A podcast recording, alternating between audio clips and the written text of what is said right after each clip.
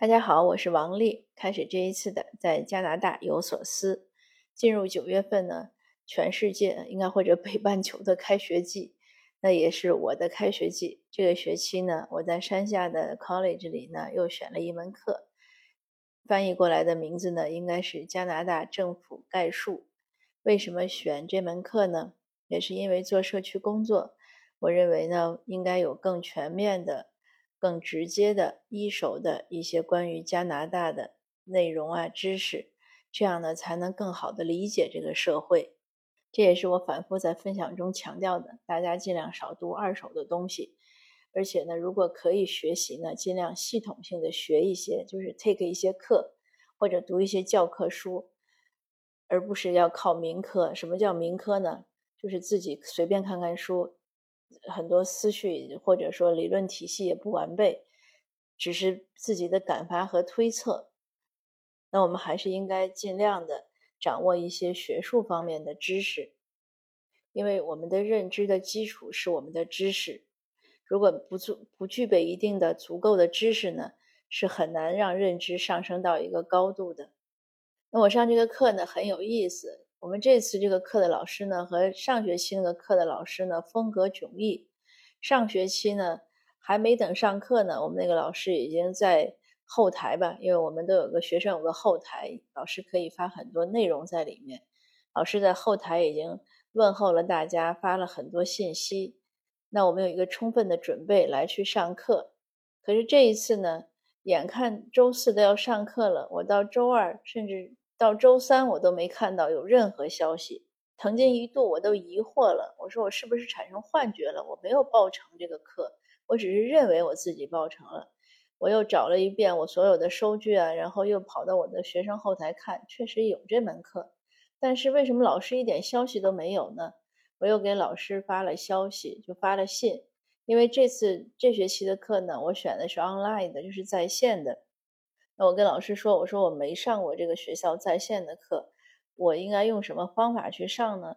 那老师也没有回复，一直到周三晚上，突然收到老师的给大家发的全部的一个就普发的一个信息，说周四早晨上课前他会发 Zoom 链接，请大家不要就是外传吧。那这样呢，我才放心。周四一上课呢，有几个有趣的发现。首先呢，我们这个老师也很开朗，她是个女教师应该我看年龄可能要比我小一些，是个也是个中年人，非常开朗，一直都是说话都是面带微笑。那她呢自己说她是特别的喜欢政治，她说她就是对谁能当选、为什么当选这些事情就是感兴趣，所以呢，她自己的经历呢也很有趣。首先呢，她说她的丈夫是谁？我查，我一听哦，才知道她丈夫就是温哥华的前一届市长甘乃迪。那之前呢，我们也听说过甘乃迪的太太呢是在大学里任教，但是没想到呢，我竟然就选了他太太的课。那然后这老师呢，他也不避讳，就说自己的一个历史。他呢，其实读大学的时候，应该就是我们在在我们这个社区的 college 里开始读。那这些年，这个 college 发展的还不错，有本科的学位。前些在他读的书那个年年代呢，应该是没有，所以他呢就是在这个本科里，在这个 college 里上一些课之后呢，应该是转学分转到了 SFU，接着读完了本科。那他本科呢，应该是读了一些年，所以他应该也是比较典型的本地的一些非华裔家庭的一些学生的状况，就是自己可能刚上。高中毕业之后就要自己谋生，呃，上什么大学呢？并不是家家庭的关注的重点，家里基本上就不管了。那需要自己来赚学费啊，赚生活费啊，自己发现自己的一种热情，就是一种 passion，最后，嗯，去选一个专业。所以他可能一直读完本科之后呢，他又修了 SFU 的硕士。因为甘乃迪呢，原来在 SFU 政治系一直当。老师，所以可能这样一个机缘下，他们认识的。那他的我们这个老师，他的博士学位呢是二零一五年在英国伦敦大学获得的，所以就是他的这个整个这个经历呢，也是很典型的本地人的一个教育经历。嗯，就是你喜欢做一个事儿，什么时候都不嫌晚。呃，他也不是很在乎什么经济收入啊或者怎么样，他就是喜欢做。去年试选的时候呢，甘乃迪是把他拉到了自己的竞选团队里，他应该也是要竞选市议员，所以这个老师自己也说，他说我喜欢政治学，我也讲政教政治学，并且我也是一个政治家，大概就是指的这个事情。那我想以他的这个魅力和他的学识，他的热情呢，他应该不会停止他政治家的脚步，他应该以后还会参选。那我们第一节呢是就算见面课吧，呃，老师说话也很委婉，他说希望每个人都打开摄像头，呃，并且提出来呢，以后如果不打开摄像头呢，其实就算没有来上课，算缺席。但他说的方法呢是很委婉。我们第一节课上完了呢，也是有一个作业的，作业呢就是要写学习，呃，土土地声明。这个是现在加拿大比较流行的一个方式，因为加拿大很多土地呢都是从原住民那里获得的，呃，并且呢，在这个土地获得上呢，有很多土地是有争议的。我从去年呢也在修一门原住民的课，也是网课，是阿尔伯塔大学的。那说来也很惭愧，十二周的课，按他们上面教学大纲写的，大概你一。一一周就要几个小时就够了，但是我一直拖拖拉拉修到现在，现在呢还有两周。我昨天晚上完成了第十周的课，但是修这个课呢，就是让我对加拿大和原住民这个历史呢有一些更多的了解。以前很多事情真的是闻所未闻，比如说关于土地的这样的，我们认为的一种 treaty 就是一种协议呢，原住民呢认为它只是让。当时的殖民者就是白人过来，他只是允许白人在这个地方生活，而不是说把这个土地就转让给了，就或者说割让给了白人，并且原住民他理解的，他说我们就像在同一条河上滑行的两个独木舟，你划你的，我划我的，咱们都共享这个河水，而不是说你来划你就不能让我划。但是现在呢，当然因为原住民这这段历史几百年也是比较复杂，现在呢很多原住民确实都是住。住在他这种保护区啊，或者怎么样，呃，境况呢也也确实是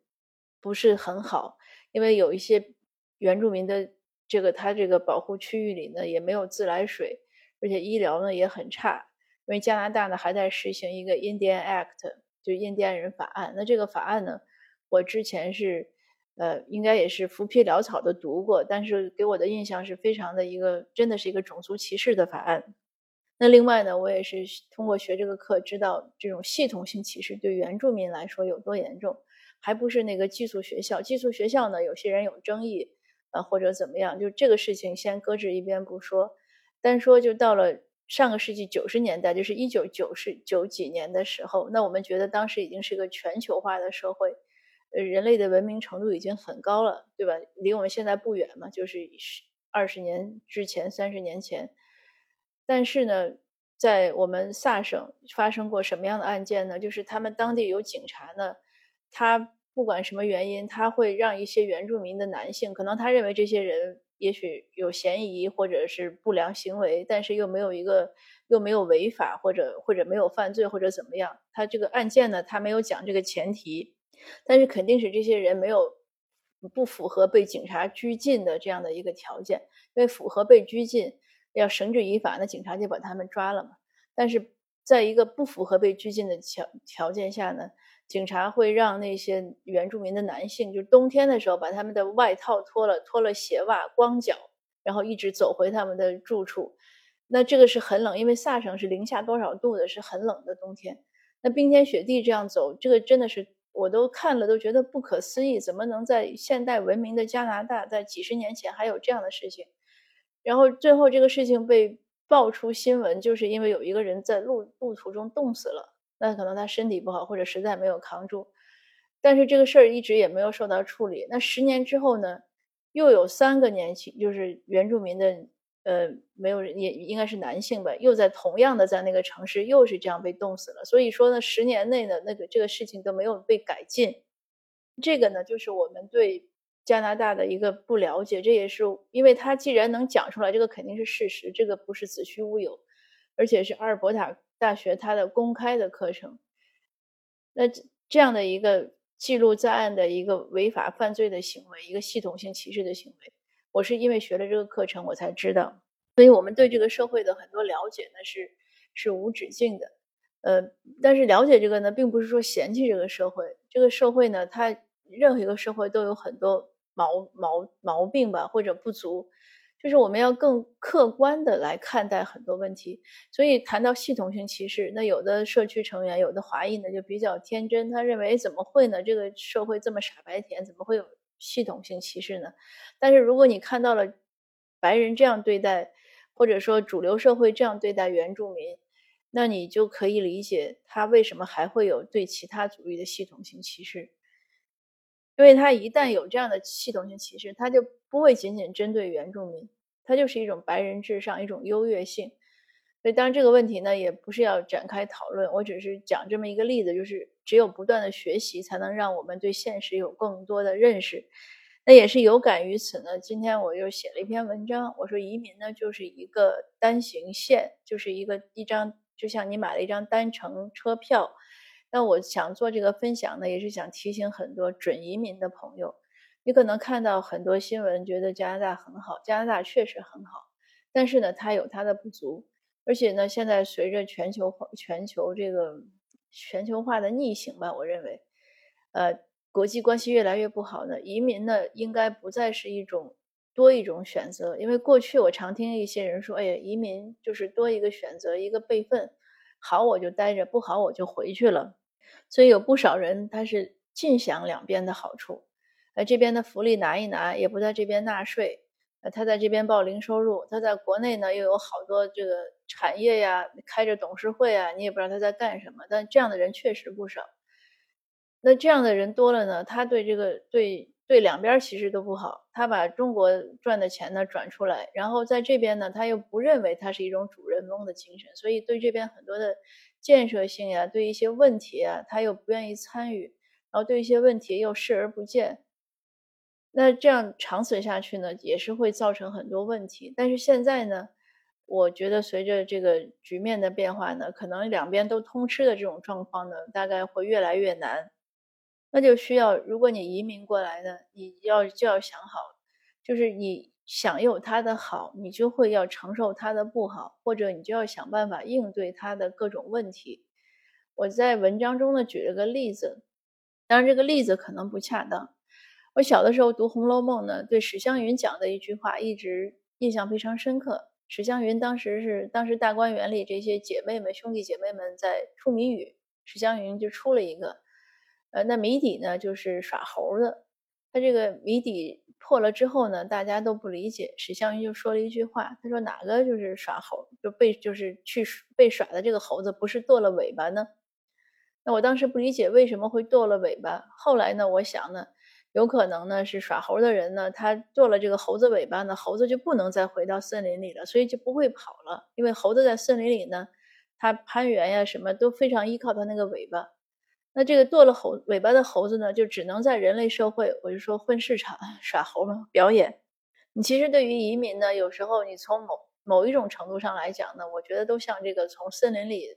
到了一个混市场的一个猴子吧。我们就这样举这个例子，可能不恰当。那如果你有些人如果觉得你被冒犯了，我也很抱歉。但我的目的呢，不是要冒犯任何人，我只是想讲一个很简单的道理，就是这现在的移民呢，更多的是一个单选题。你不可能再想着我不好就搬回去，啊，或者我两边的好都要，我两边的责任我都不想尽，这个事情呢已经不现实了。